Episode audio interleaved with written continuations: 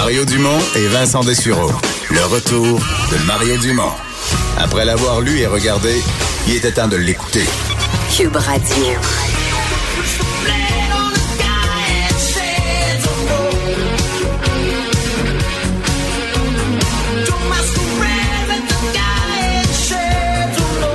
Corey Hart, ça, je peux vous dire que c'est euh, mon adolescence. Euh, si on en parle aujourd'hui, c'est que le chanteur, euh, auteur-compositeur aussi, sera intronisé euh, au Panthéon de la musique du Canada. ça va se passer le 17 mars prochain. Toi, écoutais-tu ça? C'est-tu dans, dans, tes années? Ben oui, vraiment. J'ai eu les cheveux comme Corey Hart. Là. Entre, mettons, la fin à la fin de ma secondaire 2, là, je me suis fait spiker avec du gel Ouais. et tout ça. T'as eu J'ai- ça? Ah, c'est de l'ouvrage parce que Il me semble que, je veux dire. au début, là, tu vois, j'avais, avant ça, j'avais les cheveux, j'avais les cheveux normaux, là, t'es séparé dans le milieu comme un kid pis tout ça. Mais ça veut pas tenir au début, tu comprends? Quand t'es jamais eu spikés, là, ils retombent tout le temps, là. Tu Ouais, donc j'ai- connu ça aussi. C'est de l'entretien, c'est l'enfer, là. Sauf que je veux dire, le, le- mettons, le Québec, on t'a connu assez jeune et t'avais pas l'air avec beaucoup de pics puis de gel. Oh, ben là, il te manquait un autre bout entre les deux, là. Parce que là, après ça, Corey Hart, ça va, parce que ça, c'était plus dans le métal, là, j'avais les cheveux longs, là. Ah ouais? Ouais, tu connais pas tout, là. Non, non. T'es jeune, Une Vincent. phase. Euh, Ben, sa dernière tournée, 1986, ça, donc euh, ça fait quand même un bout de ouais, temps. là, j'avais 16 ans. Je te dis, là, j'ai l'âge du vieux bateau qu'ils viennent d'acheter. Stéphane Plante, producteur de contenu et journaliste à Disque Dur, salut. Salut Mario. Toi-même, un, un peu plus jeune que moi, mais un fan Oui. de Corey Hart quand même. Oui, j'ai fait des lip sync en sixième année, secondaire 1. J'étais un fan. Moi aussi, euh, j'ai essayé de, de, de faire prendre mes cheveux. Et effectivement, c'est très difficile de faire tenir des cheveux raides comme les miens. Mais euh, d'ailleurs, Mais- j'aimerais une photo de, ça, Mario, Et éventuellement. ça se trouve, c'est sûr. Ça se trouve, c'est Ça ça. se trouve, c'est sûr. Euh, Corey Hart, euh, d'abord, là, tout est un vrai, vrai, vrai mélomane. C'est-tu de la bonne musique, Corey Hart, ou c'est... C'est de la bonne pop. Oui. Sin- Sincèrement, c'est bien réalisé. Euh, c'est un passionné. D'ailleurs, après sa carrière, lui il s'est investi en studio. Il a travaillé avec d'autres. Et puis, euh, tu sais, ça, ça a l'air de la pop très 80, mais lui, il a essayé de se renouveler. Ça a été difficile. Les gens l'associent beaucoup, beaucoup avec ses hits de la première heure. Et C'est normal. C'était une belle époque euh, pour la pop au Québec. Man Without Hats. Euh, il y avait, euh, même à la fin des années 80, on a eu Rock Voisine, Les Bébés, tout ça.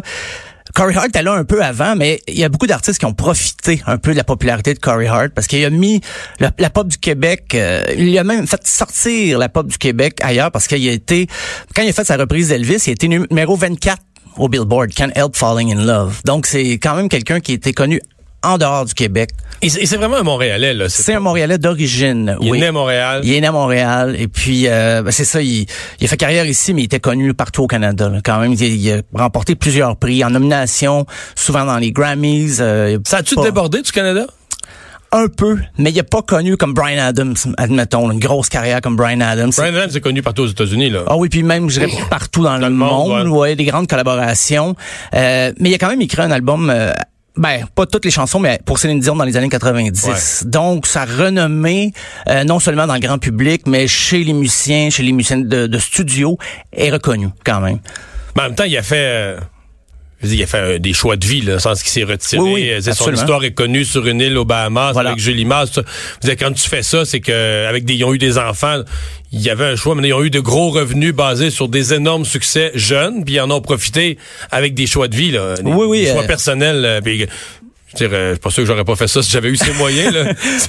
Ben, a- été. euh, C'est enviable, là. Ben absolument. Si on me permet l'expression euh, business wise, il, a bien su. euh, C'était pas. On, on lui a pas connu des frasques où il a tout dépensé, qui, est- qui est parti en cure et tout ça. Donc il a bien géré ses, ses affaires et il a finalement réussi à vivre de sa musique tout en faisant ce qu'il aimait. Euh, parce que même s'il a pas reconnu euh, la même popularité que les deux ou trois premiers albums, il fait ce qu'il aime. Dans, dans les années 90, il a collaboré avec des gens qu'il aimait. Et en 2000, c'est là qu'il a décidé de se retirer pour élever sa famille. Et euh, Mais là, il va refaire une tournée là, il refait une tournée. C'est au ça. Canada. Mais là, ça va être fou. Là. Là, ça, ça- Oui, absolument. Ça va être des vieux comme nous autres qui vont... Ben, ça devrait. Mais même peut-être des, des plus jeunes. Des fois, les, les plus jeunes redécouvrent. euh, Ouais. J'en parlais euh, ce matin. Les, les plus jeunes redécouvrent des chansons des années 80 comme Toto, Journey. Et là, Corey Hart pourrait faire partie de ça. Il pourrait profiter de ça si ce n'est déjà fait. Là. Il, ses hits, ils tournent encore dans des soirées karaoké. Donc, euh, oui, ça devrait être euh, toute une, une tournée pour euh, Corey Hart qui va faire vraiment le coast to coast. Il va commencer à Saint John, ça va finir à Vancouver. Ouais. Euh, par- ben, parlons de euh, cette euh, intronisation. Le panthéon de la... C'est-tu gros, le panthéon de la musique du Canada? C'est-tu respectable? C'est quand même respectable. C'est sûr que bon, c'est c'est on va se le dire, c'est pas comparable au Rock and Roll Hall of Fame peut-être américain qui est tellement énorme, mais quand même il y a, il y a eu euh, les artistes intronisés. On pense à Neil Young, Leonard Cohen, Rush, Luc Plamondon. Luc Plamondon même. a reçu en 99 euh, cet honneur. Euh, Tom Cochran. C'est un par année? Comment ça marche? Ouais, c'est un par, année. OK, Ouais, par année. comparativement au Rock and Roll Hall of Fame où là c'est cinq artistes, là c'est un par année et pendant la cérémonie des Juno, on remet ça et on, on souligne à grands traits les grands moments de la carrière euh, donc de l'artiste intronisé. Donc, c'est un hommage qu'il va y avoir au Juno qui, qui accompagne l'arrivée au Panthéon. Est-ce que lui-même va, va chanter? Va... Ah, sûrement il va chanter, il va être présent parce que il- les autres vont chanter ses chansons. J'en si je me fie aux éditions précédentes des Juno, il va sûrement avoir un hommage, mais je serais étonné qu'il chante pas parce que c'est sa grosse année, c'est son gros retour parce qu'il y a un mini album. Et d'ailleurs, on va écouter un extrait de son mini album qui va sortir au mois de mai, mais cette chanson est sortie en décembre. Ça s'appelle Another December.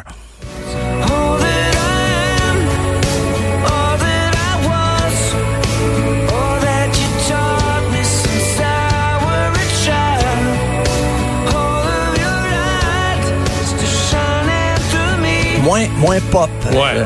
Mais il y a une façon de chanter unique, hein? Oh oui, dans son phrasé, la façon de prononcer même, ça y appartient. là. Et il, il est revenu à un son plus acoustique un peu. Il a délaissé les machines. D'ailleurs, j'ai, je lisais une entrevue. Il, n'est pas de ceux qui disent ah la musique était meilleure dans les années 80. Même même si lui était très populaire, très connu dans les années 80, il refuse de dire ça. Il dit qu'il y a encore de la bonne musique qui se fait, puis les approches sont différentes, c'est tout. C'est, je trouve que c'est une belle preuve d'humilité. Là, il fait pas, il est pas nostalgique de dire que la musique était juste bonne dans les années 80 quand il y a eu du succès. Ouais. Est-ce qu'il pourrait... euh, Parce que là, il va faire sa tournée. Mettons, Ouais. que, mettons que ça marche fort, fort, fort, là. C'est-tu pensable de se réinventer au point de refaire un album qui sonne, euh, qui sonne 2020, mettons? puis Ouais. Ben, moi, je pense que il y a ça quelque part dans sa tête. Parce que là, c'est un mini-album de cinq chansons qui va sortir au mois de mai. Mais je pense que c'est juste pour tâter le pouls, voir si les gens sont prêts à accueillir ces nouvelles chansons-là. Parce que c'est ça qui est difficile. Quand les artistes font des retours, le public, bien sûr, vont demander les vieux hits. Mais c'est des créateurs, ces gens-là. C'est des auteurs, compositeurs, interprètes. Ils Mais ont tu sais que moi, j'ai honte des fois. T'as dit pas j'ai honte. Non, mais. T'as honte, Non, dans des choses, c'est-à-dire que. Euh, Un, un groupe là, parce que écoute, je vais principalement voir des vieux groupes, beaucoup voir de vieux groupes, à part Imagine Dragons que j'ai Oh. jamais raté. Mais euh, tu sais, t'es, pogné entre. Ils ont fait du nouveau matériel, puis de dire. Hey, je suis un vieux cave, moi, là, tu sais. Je suis pas capable d'accueillir du nouveau matériel, de, de me forcer un peu à l'écouter, puis tout ça, puis là. Puis là, à un moment donné, mettons qu'ils en font trois de suite, là, des, de leur nouvel album, puis tout ça. Puis là, à un moment donné, tu dis, voyons, ils vont-tu faire leur vieux hit? Oh que- oui. Ils vont-tu faire leur vieux hit, que le show soit le fun? C'est que... ça, on les attend, on les attend ces chansons-là parce que souvent on a des souvenirs associés à chaque chanson puis j'imagine que ça va être le cas pour Corey Hart aussi là, quand il- les gens vont attendre. Je pense pas qu'il va faire un rappel avec ses nouvelles chansons, il va faire un rappel avec une chanson que tout le monde va attendre. que les nouvelles chansons, t'es mets entre la troisième puis la huitième, tes Oui, c'est ça. T'es mets subtilement après. euh, au, au pire, tu la présentes comme étant justement pour que le public soit capable de s'y attendre, là, pas les, euh, les surprendre avec une chanson qu'ils connaissent pas encore. Mais c'est il va y avoir même, c'est ça, l'album sort c'est vrai. très bon ce que tu dis. C'est très important pour un artiste. T- ton vieux hit, là, t'as pas besoin de le présenter puis de parler avant. Je veux dire, les gens vont entendre deux riffs de guitare, sont debout et, ça braille, ça crie. C'est ça. Ta nouvelle chanson, prends le temps de nous dire c'est quoi le texte, pourquoi elle est importante? Vends-nous là, dans le fond, tu sais. Nous, on n'a pas, nous, on n'a pas été dans un party de sous-sol avec cette chanson-là. Fait que, fais-nous vivre ça une signification ou une raison de l'écouter ou une émotion Ben oui. ou quelque chose, tu comprends? Ben oui.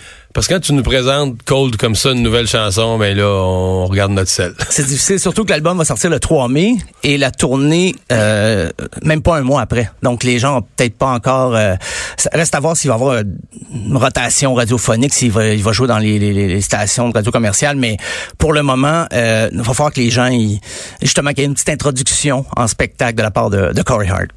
Stéphane, je te remercie beaucoup. Ben, en, en finissant, je veux juste Oui. te laisser avec une chanson qui n'aura pas besoin d'introduction. C'est Never Surrender, qui est le nom de la tournée justement. On s'en souvient.